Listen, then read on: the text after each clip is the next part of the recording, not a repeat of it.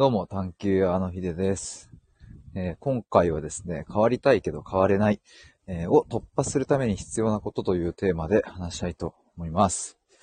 今ですね、僕は、あの、例のごとくジムに行っている最中なんですけれども、ちょっと歩きながら配信したいと思います。最初にちょっと1点だけなんですけれども、えっ、と、今月の12月27日の火曜日にオンライン対話会を開催します。その名も、芋づる対話会というもので、これはついつい芋づる式に話してしまうような話しやすいテーマ設定をしてですね、えーそれでみんなで対話会をしていくという感じです。で、あの、そうは言っても雑談で、えーああ、楽しかったねって終わらせるわけではなくって、まあそういう一見雑談にも見えるような中から、えっ、と、自分の価値観を知ったり、他の人の価値観を知ったり、え違いを知ったり深めたりして、えそういうのを楽しんでいこうという、えそんな対話会です。僕と、えっ、と、キラリンさんとカシミヤヨウさんの3人で、えっ、と、やるんですけれども、えー、ズームを使ったオンラインのものですね。参加費は1000円で、えっ、と、参加してくださった方には特典として、えーグラレコと文字起こしの両方をプレゼントします。えっ、と、グラレコっていうのは、ググってもらえればわかるかと思うんですが、イラストを使った、えっ、と、議事録みたいなもので、えーとっても可愛い感じになると思いますので、えーぜひお楽しみにしておいてください。え参加希望の方はですね、えっ、と、僕の公式 LINE から、芋づる対話会に参加したいということを、え言っていただければ、それにて受付は終了になりますので、よろしくお願いします。ということで、えっ、と、本題なんですけれども、まあ、今回この変わりたいけど変われないを突破するために必要なことというテーマで、ちょっとライブ配信をしております。話したいと思います。えっ、と、まあ、いきなりちょっと結論という前にですね、あの、今日この話をしようと思ったきっかけが、まあ、あの、最近知り合った方と、先ほどちょっとズームでミーティングを話をしていて、で、まあそこでですね、えーまあその方がやってる活動とかもとっても面白くって、なんかそんな話を聞いたりとか、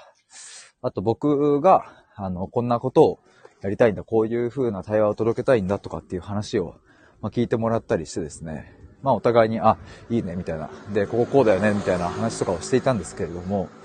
あのまあ、なんか僕が、まあ、結局届けたい人ってこういう人なんだよね、みたいな話とかをしている中で、で、やっぱりその人とも共通点があって、で、まあ、どんな共通点があったかというと、まあ、その方は、えっと、こう、間にいる人の居場所を作りたいと。まあ、間っていうのは何かっていうと、えっと、正社員でもないし、うん、フリーターでもないし、まあ、ニートかと言われたらニートでもないし、みたいな、その、今何してるんですかっていうふうに言われたときに、うん、なんて言えばいいんだろうみたいに、なんかこう困っちゃうみたいな、ぐらいな生活、働き方をしている人とか、そういう人のなんか支えになりたいみたいな話があってね、すごいいいなと思って。あ、おとぼけ姉さん、こんにちは。どうもどうも。そんなことを聞いてたんですよ。で、まあその方もこう昔、こうね、あの心の体調的に優れない時があったりして、で、まあそんな経験から、まあその、社会との関わりがこううまく持てないみたいな人たちの、まあ居場所になるみたいなことの活動をされてて、すごいめっちゃいいなと思って。あともりさん、こんにちは。どうも。今、ジムに行ってるところです。まあ、そんな話をしてたんですよね。で、なんかまあ、それ、そういう生き方もいいよなと思って、まあ、僕自身も、まあ、今の働き方とかって、あの、そういう間にいる感じってあるなと思って。まあ、もちろん数で言えば、週5日の働き方、うん、とかが、まあきっと多いのかもしれませんし、まあそれがこう当たり前になっているんだろうなっていう風な、まあそれはそうな、それはまあ事実としてあると思いますけど、まあ、そうじゃない生き方が、を、まあ実際にその人は体現していて、うん、生活コストを抑えて、えーみたいな感じで暮らしてたんですよね。えーともりんさん、変われないよ、普通は変わるけどねっていうのは、どう、変われないけど変われるよねってことだから、ちょっと僕は読み取れなかったです、これは。そう、でもまあ、そうそう、今日は でもその、わあ、うるさい。これは、灯油の、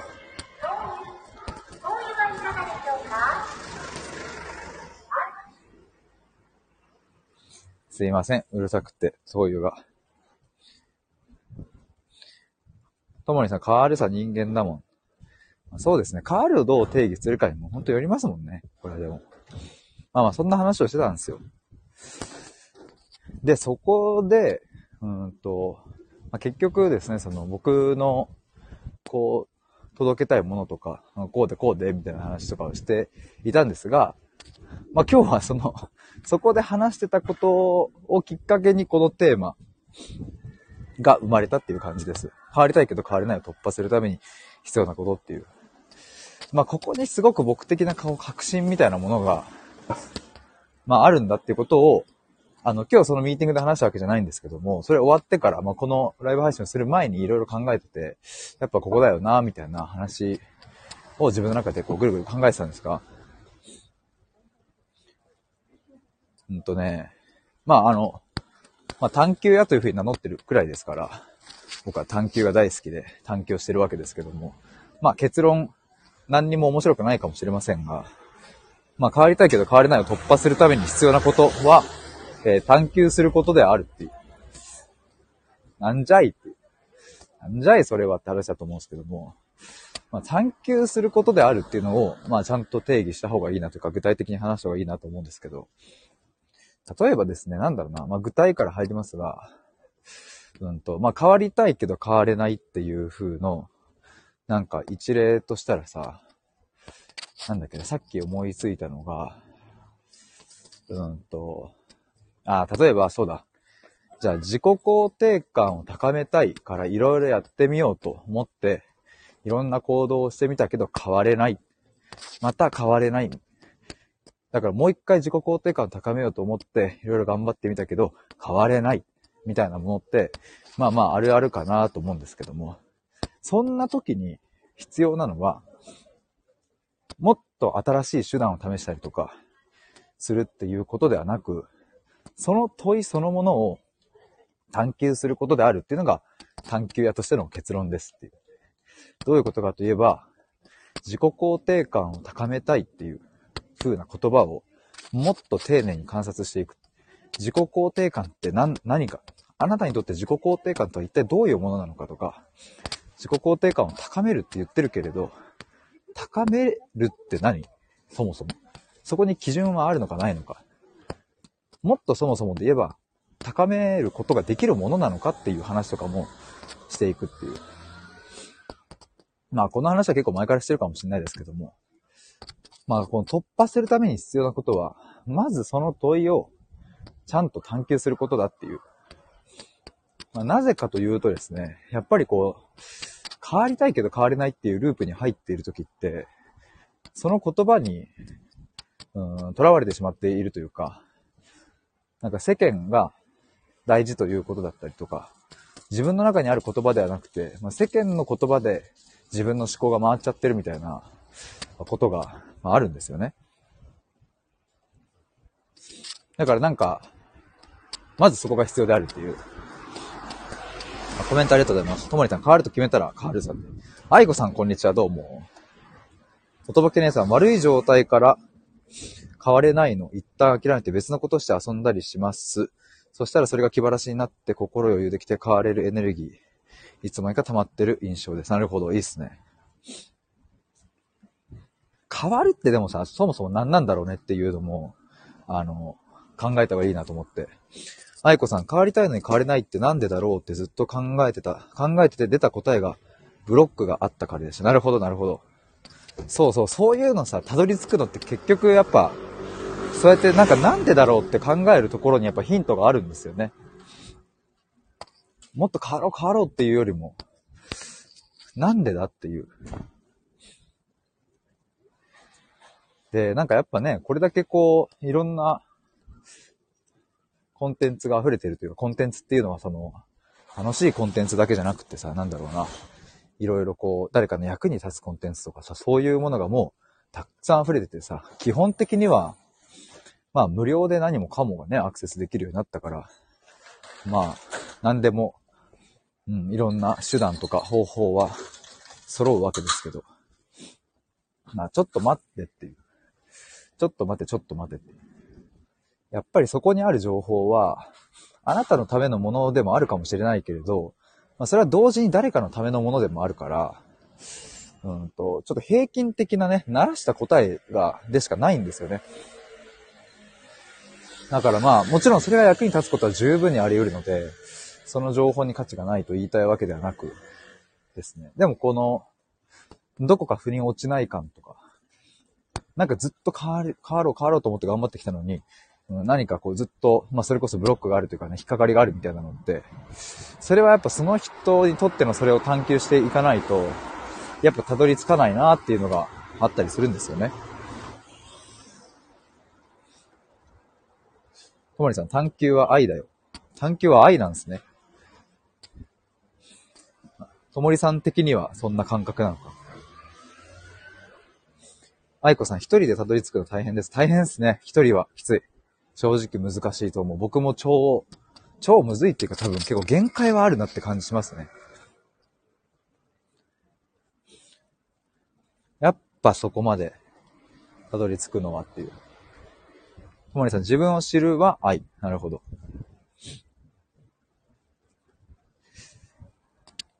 なんかね、でも、まあ、僕もそうそう、そういう探求やっていう風に、まあ自分で言ってるので、なんかね、ここをこう、どうにかこうにか表現したいもののですね、まあ、こうしてなんかラジオで話している分には、毎回こうやって対話を通しながら、自分の言いたいことを言ったりしてるんですけど、まあこれがね、どういう言葉だったり、どういう表現で言えばいいのかなは、まあもう本当に、あの、漫画家、わかんない。僕のイメージ的には、漫画家が、なんかこう原稿を書いてぐしゃぐしゃにしてポイって捨てて、またこう書いてぐしゃぐしゃにしてポイって捨ててみたいな、それをずっと繰り返してる感じで、まあそれはそれで楽しいんですけど、まあちょっとずつちょっとずつ前進してるかなという感じですけど。愛子さん、えっ、ー、と、おとぼけ姉さんはじめましてですよね、こんにちはと。ともりんさん、そのための探求やヒデボーイですよ。そうなんですよね、そのための。だから、なんか僕的にはね、なんか最近自分のウェブサイトに、今ちょっと送るんですけど、ウェブサイトなんかも本当もう毎日のように変えてて、なんかもうね、すごい、ウェブサイトって こんなコロコロ変わるんだって自分でも思ってるんですけど、今トップページに置いてるのは、まあ生き方に迷うから強くなるっていう風な表現にしてるんですけども、なんかもうね、漠然としちゃって、もうこれはもうね、今の段階の僕の表現ではもうこれが精一杯なのかなとも思いつつ、まあ、もっともっと洗練したいなとも思いつつ、まあでもとにかくなんか生き方に迷ったら探求やっていうのを、なんかそれをこう、定着させたい感があるんですよね。これどうすりゃいいんだろうは、あの、まあありながら、まあでもなんかあれなんですよ。あさってぐらいかな。あさってぐらいかに、あの、とあるですね、コピーライターさんとね、ちょっとミーティング入れてて、すっごいこの人はな、本当に最強だなと思うんですけど、最強な、だなって僕が思う人と、ちょっとアポを入れてですね、その人にちょっと依頼しようかなと思ったりしてます。愛子さん、いいじゃん。生き方に迷うから強くなる素敵。ありがとうございます。やったやったやった。ともりんさん、迷ったら探求や、ほんとそれをなんか、まあ自分で言ってこっとも思ってるんですけどね。なんか、生き方今やったら探求やっていう、もうこれはもう自分で自分もうどんどんどんどん言ってこうかなって。なんかその、なんだろうね、その、まあ、転職したいとか、結婚したいとか、まあお金の問題解決したいとかさ、やっぱそういうそれぞれの事象の専門家はいるしさ、それぞれで解決できる人たちはいるんだろうけど、なんかそうじゃないとこ、これどうやって表現したらいいかなってなるとやっぱ生き方になっちゃって、生き方ってなんだよっていうのは、まあもうなんか全部になっちゃうからあれなんですけど、まあただ僕的にはなんかその生き方に迷ったらっていう言葉に込めたのは、うん、イメージとしてはどっちに進んだらいいかわかんないとか、もあるかな。どっちに進んでもこの先崖じゃねとかさ。例えば、仕事辞めたい。もう辛いから辞めたいけど、やめたら、やめたらどうなんの？俺っていう。やめても崖じゃん。いや、やめなくても崖じゃん、みたいな。え、これどうする？っていうのとか。まあ、あと最近な、なんか思いついた例で言ったら、例えば結婚生活さ、ずっと送ってきて、なんかこう、嫌いではないんだけど、パートナーのこと。嫌いじゃないんだけど、めちゃめちゃ好きかというとそうでもないし、まあ、かといってじゃあ離婚すりゃいいじゃん。いや、そういう問題ではないと。そういう問題ではなくって。でも、でもなんかずっと一生添い遂げるみたいなのも、いや、なんかそれも違うな、みたいな。ど、どうすりゃいいのみたいな。この、これから先の生き方みたいな。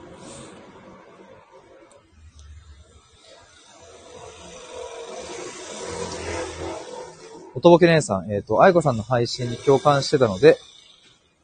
えー、以前からフォローさせていただいてます。私もストレス喋れなくなるので。ともりんさん、ひでさん、駐車場で迷ったなる。駐車場、駐車場にはいないですね、僕。愛子さん、おとぼけ姉さん、そうなんですかそんなに配信してないのに嬉しいです。ありがとうございます。いいですね。まあまあ、なんか、そういうなんか生き方に迷うときってね、うん、なんか僕はあったなとは思うんですよね。思うんですよね。てかあるんですよね。あ、ともりんさんが迷ったんですね。なるほど。うん、なんかこれ、この、これをどう表現するかはちょっと難しいなとは思いつつ、まあでも変わりたいけど変われないっていうのは、まあ一つその生き方に迷っているのを具体化すると、言葉にするとまあ一つこういう表現になるかなっていう。変わりたいけど変われない。まあずっとここと僕もやっぱ格闘してきたし、なんとかあの山を登ってやろうとしてきて、まあそれがね、この、本当数年というか1、2年で、僕の中では、まあ乗り越えたなのか、乗り越えるのをやめたなのか、表現はわかんないけど、自分の中ではそこはもう完結したんですよね。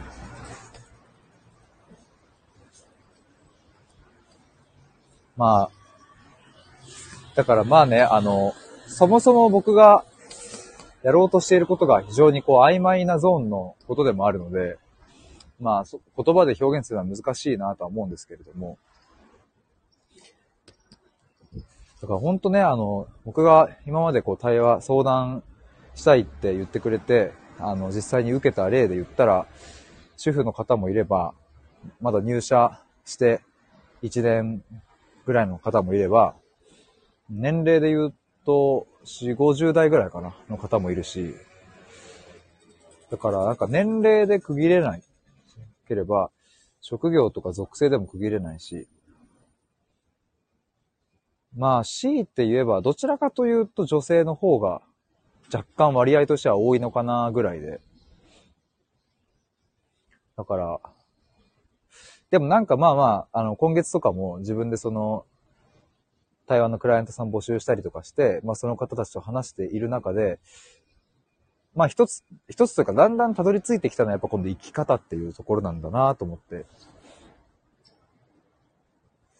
なんかまあ人によってはね別にどう生きるかなんていうことは考えないという方もいるとは思いますけど、まあ僕も考えるし、最近対話した方も、この先をどう生きていくかみたいなところはやっぱり不安だし考えたいしみたいな思いがあって、そういうところに僕は多分一番力になれるんだよなーっていう。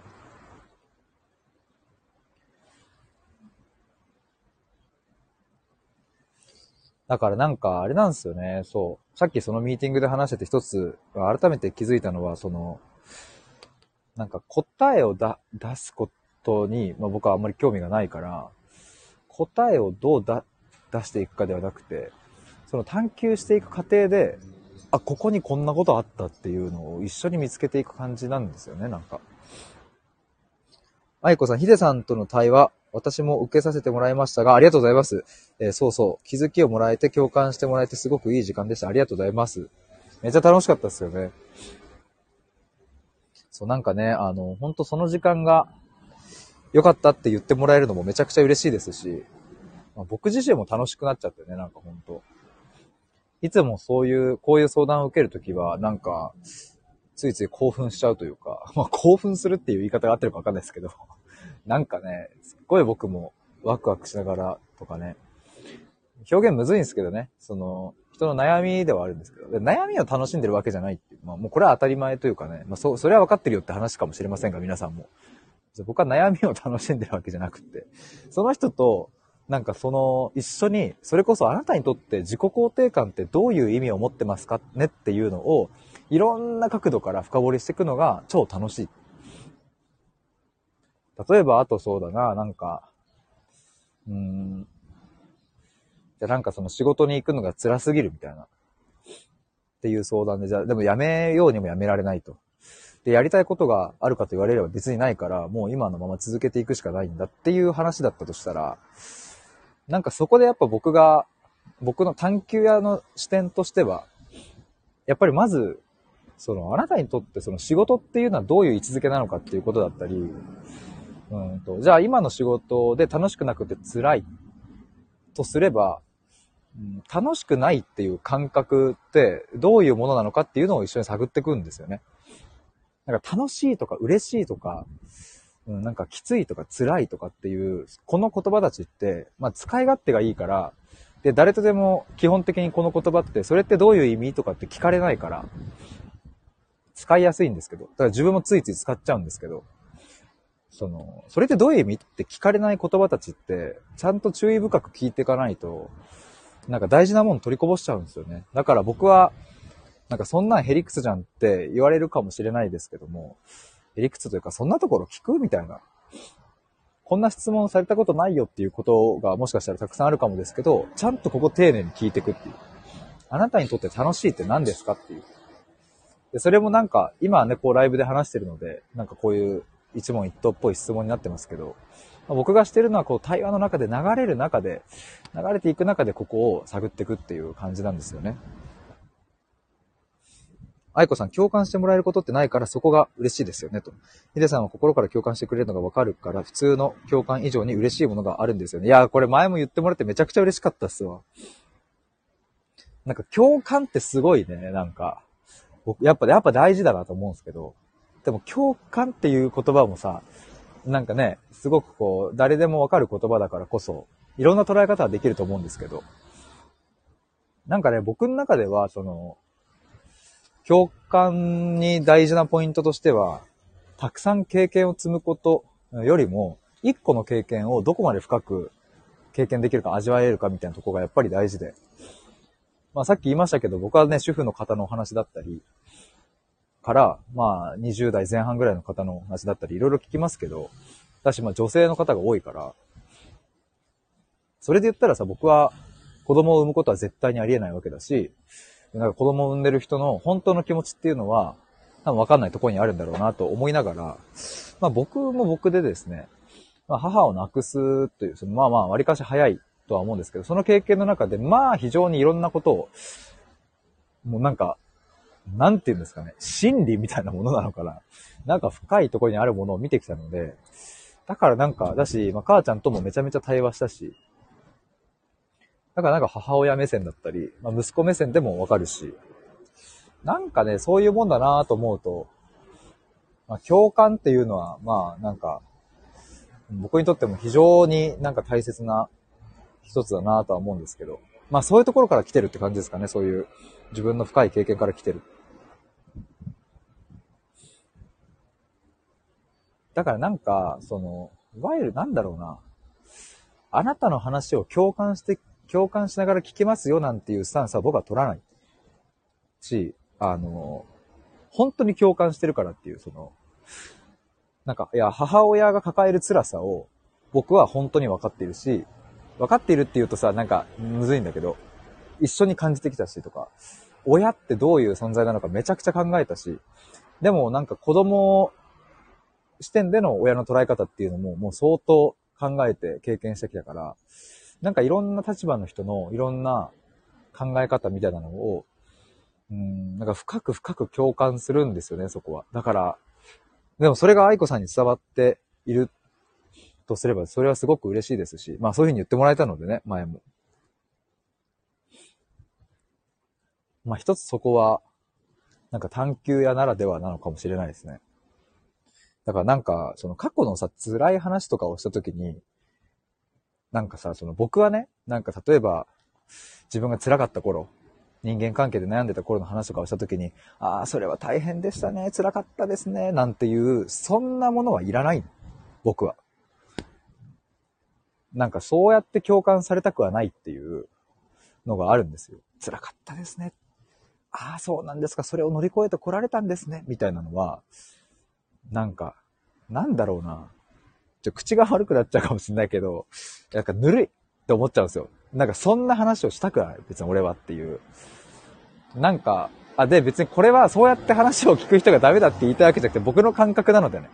僕は、なんか、そういう表面的に分かります分かりますっていう共感は僕はいらなくって、なんかもう、そこには僕の本心はないから、僕が話したいのはその辛かったことを受け止めてほしいわけじゃなくて、もっとその奥の内部の深いとこにあるんですよね。だからなんか、あの、まあ、そういう意味で言うと、うん、僕がしてる対話っていうのは、そう、共感っていうとこの軸は、そうですね、なんか、いや、あなたのそのお気持ちわかりますよ、みたいな、うん、そういう寄り添いではなくって、なんか芯からっていうかね、なんか、僕はその経験をしたことはないがわかるっていう。めちゃくちゃわかる、それっていう。だからなんだろうな。まあ、よく例に挙げますけど、僕はね、アイドルとか興味ないけど、アイドルに興味があって、めちゃくちゃ追っかけしてる人とかって、えっと、僕はね、そうはしないから、あれなんですけど、なんで追っかけてるんですかっていうのをちゃんとね、探求していくとね、面白いところに結びついてるんですよ。それが例えば幼少期の体験だったりとか、なんかそこまで結びつくから、やっぱ。だからなんか、アイドルを追っかけているっていうことが、まあまさかね、幼少期の体験に紐づいてるなんて、まああんまり思わないと思うんですけど、なんかね、そこまでこう見えるからさ、すごくあ、だからねっていう、だからアイドル追っかけやってるんだ。その気持ちめっちゃわかるわーってなるっていう。そういう仕組みかもしれないですね。